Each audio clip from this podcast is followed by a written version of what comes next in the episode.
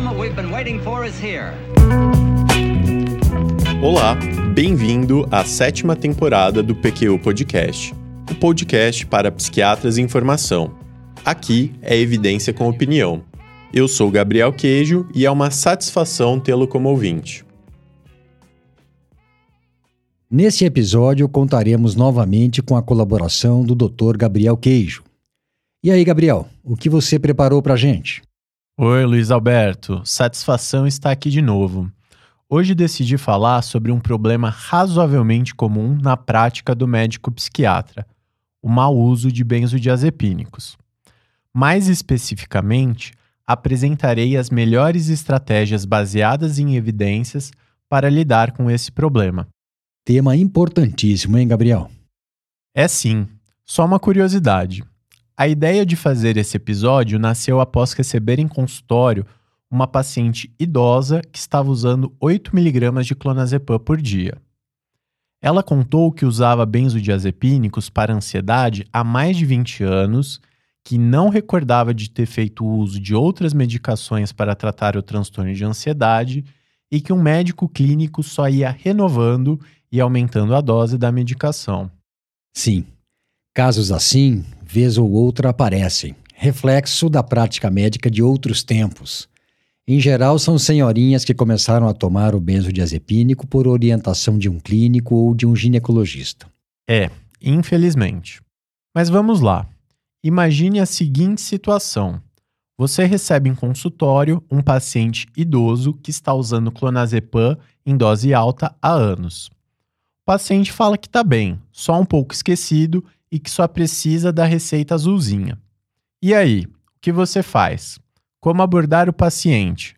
Quais são os riscos do uso prolongado e quais as melhores estratégias para a descontinuação dos benzodiazepínicos? Para te ajudar a sair dessa, tentarei responder essas perguntas nesse episódio do PQU Podcast. Muito bom. Mas antes, permita-me informar o ouvinte que está chegando agora que o PQU Podcast é uma iniciativa independente do Vinícius e minha, agora contando com a sua colaboração, Gabriel, e com a do André Boim. E essa nossa iniciativa tem como objetivo a divulgação comentada de informações de interesse para o psiquiatra em formação. Pronto, mensagem dada, vamos em frente. Claro. Antes, uma breve introdução. Desde a década de 60, com o surgimento do clordiazepóxido, e em seguida do diazepam, os benzodiazepínicos rapidamente tornaram-se medicamentos populares no tratamento de quadros ansiosos, devido ao perfil de segurança superior quando comparados aos outros sedativos hipnóticos da época, notavelmente os barbitúricos. Desde então, vários benzodiazepínicos são ainda hoje utilizados pelos seus efeitos sedativo, ansiolítico, anticonvulsivante e relaxante muscular. Devido às suas múltiplas indicações, eles têm sido amplamente prescritos. O mau uso e, eventualmente, a dependência aos benzodiazepínicos tornaram-se um problema muito comum na prática clínica. Alguns diriam até que um problema de saúde pública nas últimas décadas. Sim, lembrando que além dos riscos de dependência e abstinência, os benzodiazepínicos têm outros efeitos colaterais dose dependentes: sonolência, letargia, fadiga, sensação de ressaca, dificuldade de atenção e concentração. Podem também comprometer a habilidade para dirigir e operar maquinário e aumentar o risco de quedas e fraturas, sobretudo em idosos. Muitos estudos também apontam para uma associação com disfunções cognitivas. É, essa questão cognitiva tem sido um tema de particular interesse dos pesquisadores, não é, Gabriel? Sim, e os efeitos são vários. Os benzodiazepínicos estão associados a déficits cognitivos de curto prazo, particularmente na memória, aprendizagem, atenção e capacidade visoespacial também são associados ao desenvolvimento de déficits cognitivos mais duradouros. Inclusive, diversos estudos apontam que, mesmo após a descontinuação, a função cognitiva dos usuários crônicos permanece prejudicada na maioria dos domínios cognitivos, ao menos por algum tempo. A descontinuação, contudo, aparenta estar associada a uma melhora, ao menos parcial, da função cognitiva. Vale ressaltar ainda que estudos observacionais sugeriram alguma associação entre o uso de benzodiazepínicos e demência.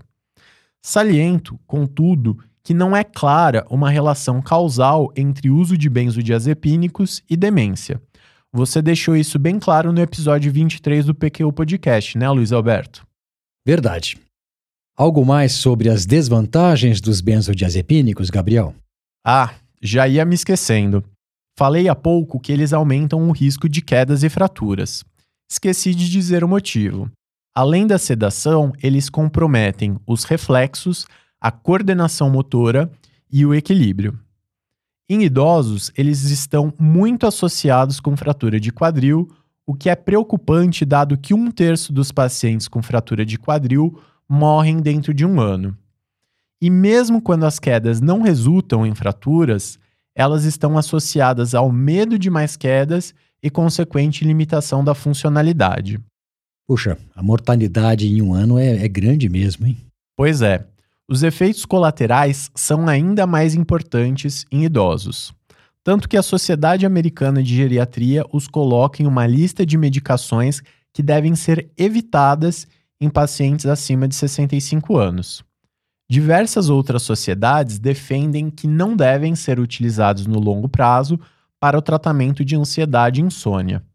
Mas apesar disso, eles continuam sendo prescritos de forma pouco criteriosa no mundo todo.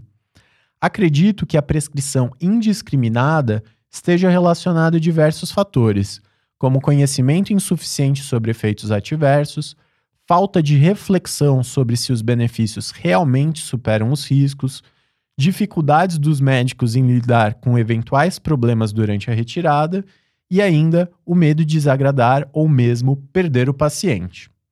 Aproveito ainda para lembrar aos nossos ouvintes que pacientes com transtornos de personalidade com histórico de uso de substâncias psicoativas possuem maior risco de desenvolverem dependência aos benzodiazepínicos e, portanto, o uso nesses grupos deve ser feito com muita cautela e, idealmente, evitado. Sim, Gabriel. E agora você tocou em um ponto importante. Com tudo isso que você disse, por que os médicos continuam prescrevendo benzodiazepínicos e por que os pacientes continuam usando essa medicação a longo prazo? A meu ver, um dos motivos para que um paciente use benzodiazepínicos por tempo prolongado é que, para eles, para alguns deles, que talvez sejam até mais numerosos do que nós gostaríamos, esta continua sendo a melhor, se não a única opção a longo prazo. É, Luiz Alberto, nem sempre os tratamentos de primeira linha para ansiedade levam à remissão do quadro. Aliás, às vezes, mesmo combinações com outras medicações e terapia são insuficientes. Nesse contexto, os benzodiazepínicos são mesmo uma opção. Para insônia, temos opções como droga Z e alguns antidepressivos, mas todos com seus riscos. Muito bom, Gabriel. Isto dito, é claro que sempre buscamos oportunidades para diminuir ou descontinuar benzodiazepínicos usados por nossos pacientes. Você vai falar agora das estratégias de descontinuação com vistas a minimizar a síndrome de abstinência? Sim, e até mesmo evitar a ocorrência dela. É bom que o ouvinte saiba que isso é possível desde que a coisa seja bem feita. Vamos lá. Educar os pacientes sobre os potenciais riscos do uso crônico de benzodiazepínicos deve ser o primeiro passo na descontinuação. Uma percepção equivocada comum é de que convencer os pacientes a descontinuar a medicação leva muito tempo e é improvável de ter sucesso. Nesse sentido, até mesmo panfletos informativos sobre os riscos dos benzodiazepínicos mostraram-se bastante úteis em alguns estudos. Quer ver um exemplo? Em 2014, Cara Tannenbaum e colaboradores publicaram um ensaio clínico randomizado no JAMA Internal Medicine sobre a utilidade de uma intervenção educacional na redução de prescrições inadequadas de benzodiazepínicos. Os pesquisadores queriam comparar o efeito de uma intervenção educacional direta ao paciente contra os cuidados usuais na descontinuação de benzodiazepínicos em idosos na comunidade. O grupo intervenção recebeu um livreto contendo informações sobre o risco do uso de benzodiazepínicos, histórias de pacientes que conseguiram se livrar da medicação, apresentação de alternativas terapêuticas para tratamento de insônia e ansiedade e protocolo de descontinuação da medicação. O protocolo de descontinuação consistia em um esquema de redução gradual ao longo de 21 semanas, com imagens orientando qual a dose diária que deveria ser consumida. O grupo controle recebeu cuidados usuais. O desfecho principal era avaliar a taxa de interrupção de benzodiazepínicos seis meses após a intervenção. 261 participantes, com idades entre 65 e 95 anos, completaram seis meses de segmento, sendo 123 do grupo intervenção e 138 do grupo controle. Após seis meses, a taxa de interrupção de benzodiazepínicos foi de 27% no grupo intervenção e de 5% no grupo controle. Além disso, 11% dos pacientes no grupo intervenção também reduziram a dose. Assim, uma estratégia simples foi responsável pela interrupção ou redução da dose em quase 40% dos pacientes do grupo intervenção. O livreto informativo estará junto com as referências desse episódio em www.pqpodcast.com.br. Bacana, Gabriel. O paciente bem informado sobre riscos e benefícios fica mais motivado no processo de descontinuação. Mas sabe, eu prefiro falar eu mesmo, sob demanda do paciente ou mesmo espontaneamente, no momento em que eu considere oportuno, sobre os possíveis efeitos colaterais ou de complicações de uso de medicamentos, do que confiar em folhetos informativos. A evidência é de que os folhetos, os panfletos, funcionam, não de que sejam melhores do que a boa prática clínica. O fato de ter mostrado superioridade ao tratamento usual me fala muito mais da baixa qualidade do tratamento usual, disponibilizado hoje em dia, do que da qualidade da intervenção testada. Faz sentido. Bom, continuando. Caso o paciente esteja usando vários benzodiazepínicos, o primeiro passo é convertê-los para uma dose equivalente de diazepam para descontinuação gradual.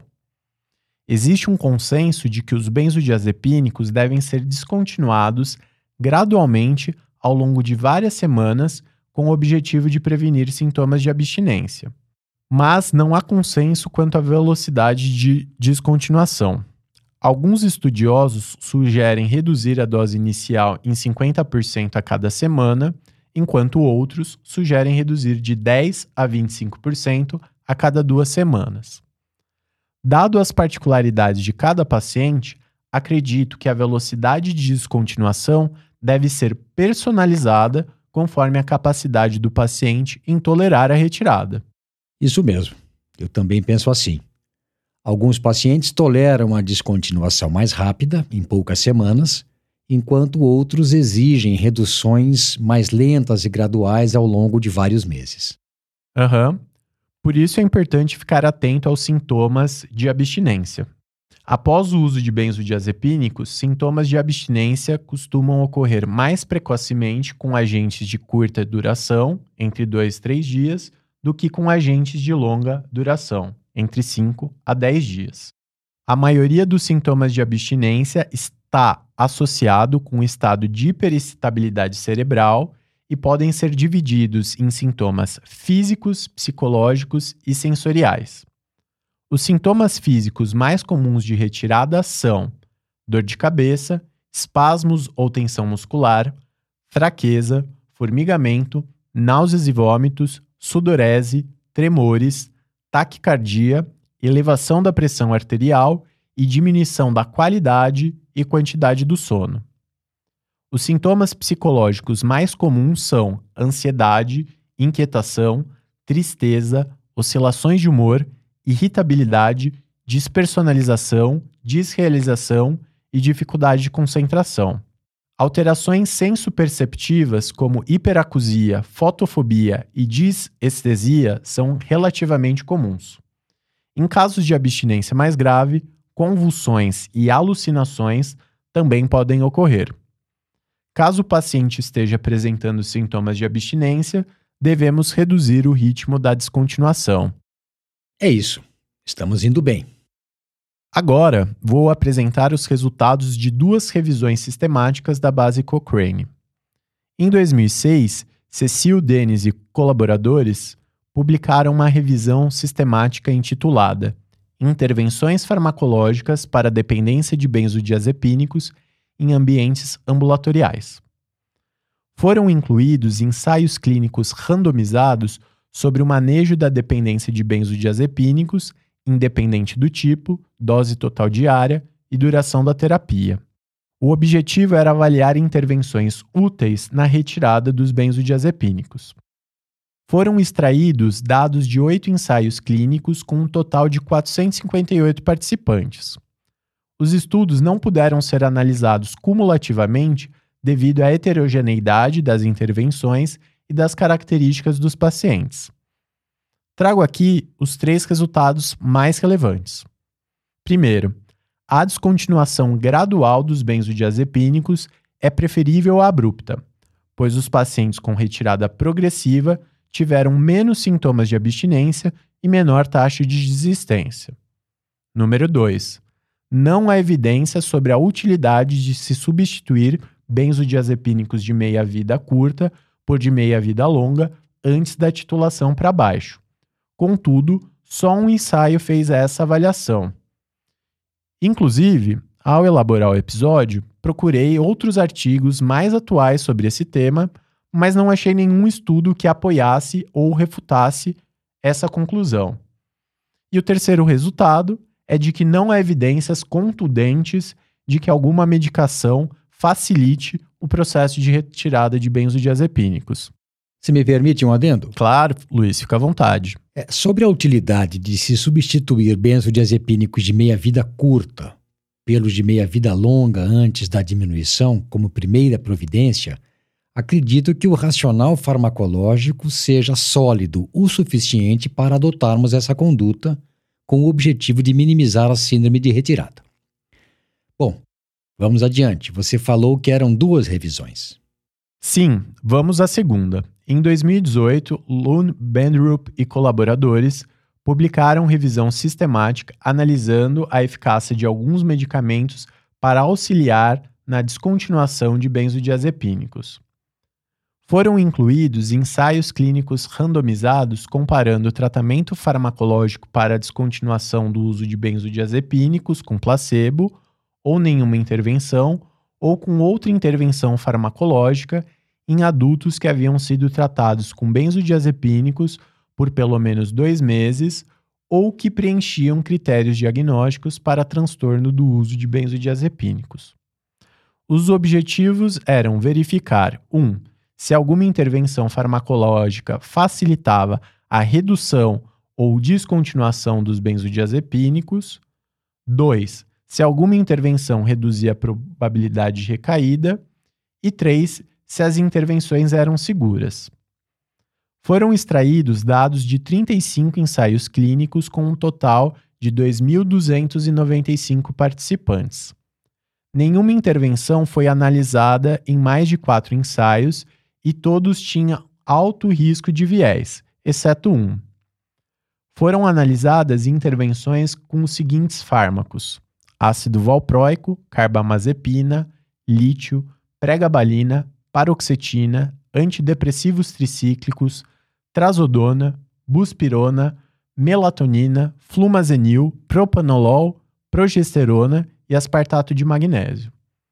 Também foram analisadas substâncias indisponíveis no Brasil: a ciamemazina, o antipsicótico típico, o captodiame, um agente antihistamínico, e o alpidem, uma imidazopiridina relacionada ao mais conhecido zolpidem.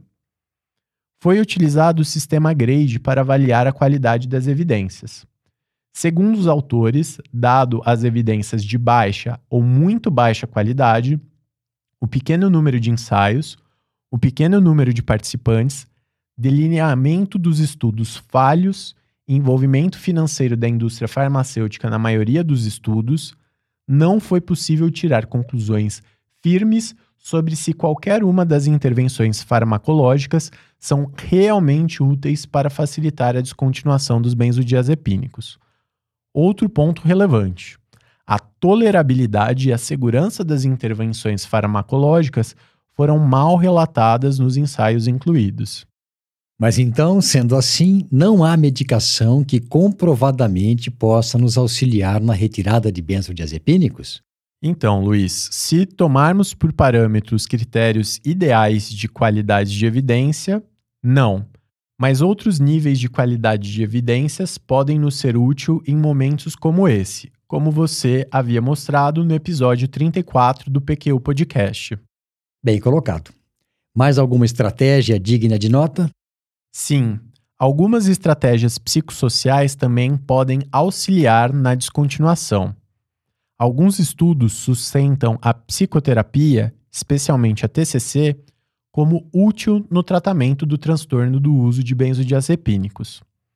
Ao longo das sessões, o paciente desenvolve habilidades de enfrentamento para lidar com estressores psicossociais, técnicas de relaxamento e traça um plano de contingência para enfrentar situações com risco de recaída. Essas ferramentas podem auxiliar tanto na descontinuação da medicação como na prevenção de recaídas. Além disso, técnicas de entrevista motivacional podem auxiliar o paciente a ponderar riscos e benefícios do uso crônico da medicação e o motivar na descontinuação.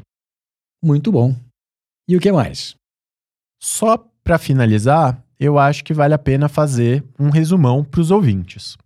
Então vamos lá, são sete passos. Primeiro, pondere riscos e benefícios do uso de benzodiazepínicos e faça uma reflexão cuidadosa com o paciente antes de prescrevê-los.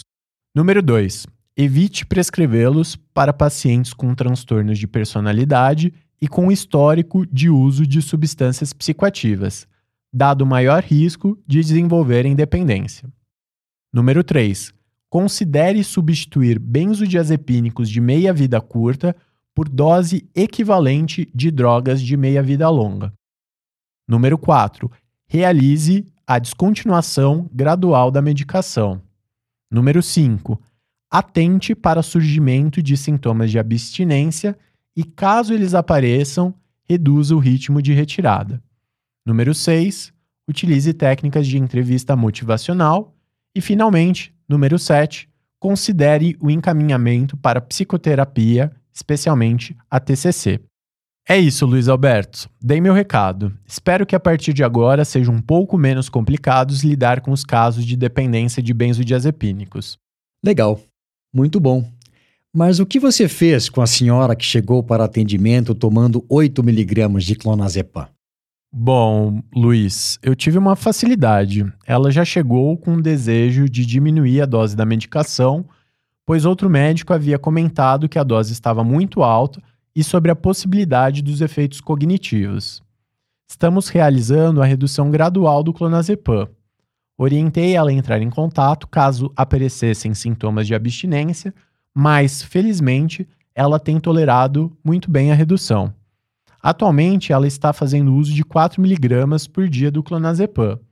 E também, claro, estamos tratando o transtorno de ansiedade base. Ótimo, Gabriel. Muito obrigado pela revisão e por ter compartilhado conosco um pouco da sua experiência clínica. Imagina, não há de quê. E lembre-se, caro ouvinte, se você gostou do conteúdo, não esqueça de compartilhar com os colegas residentes e médicos psiquiatras. Obrigado por nos acompanhar até aqui e até uma próxima. Um abraço e até mais.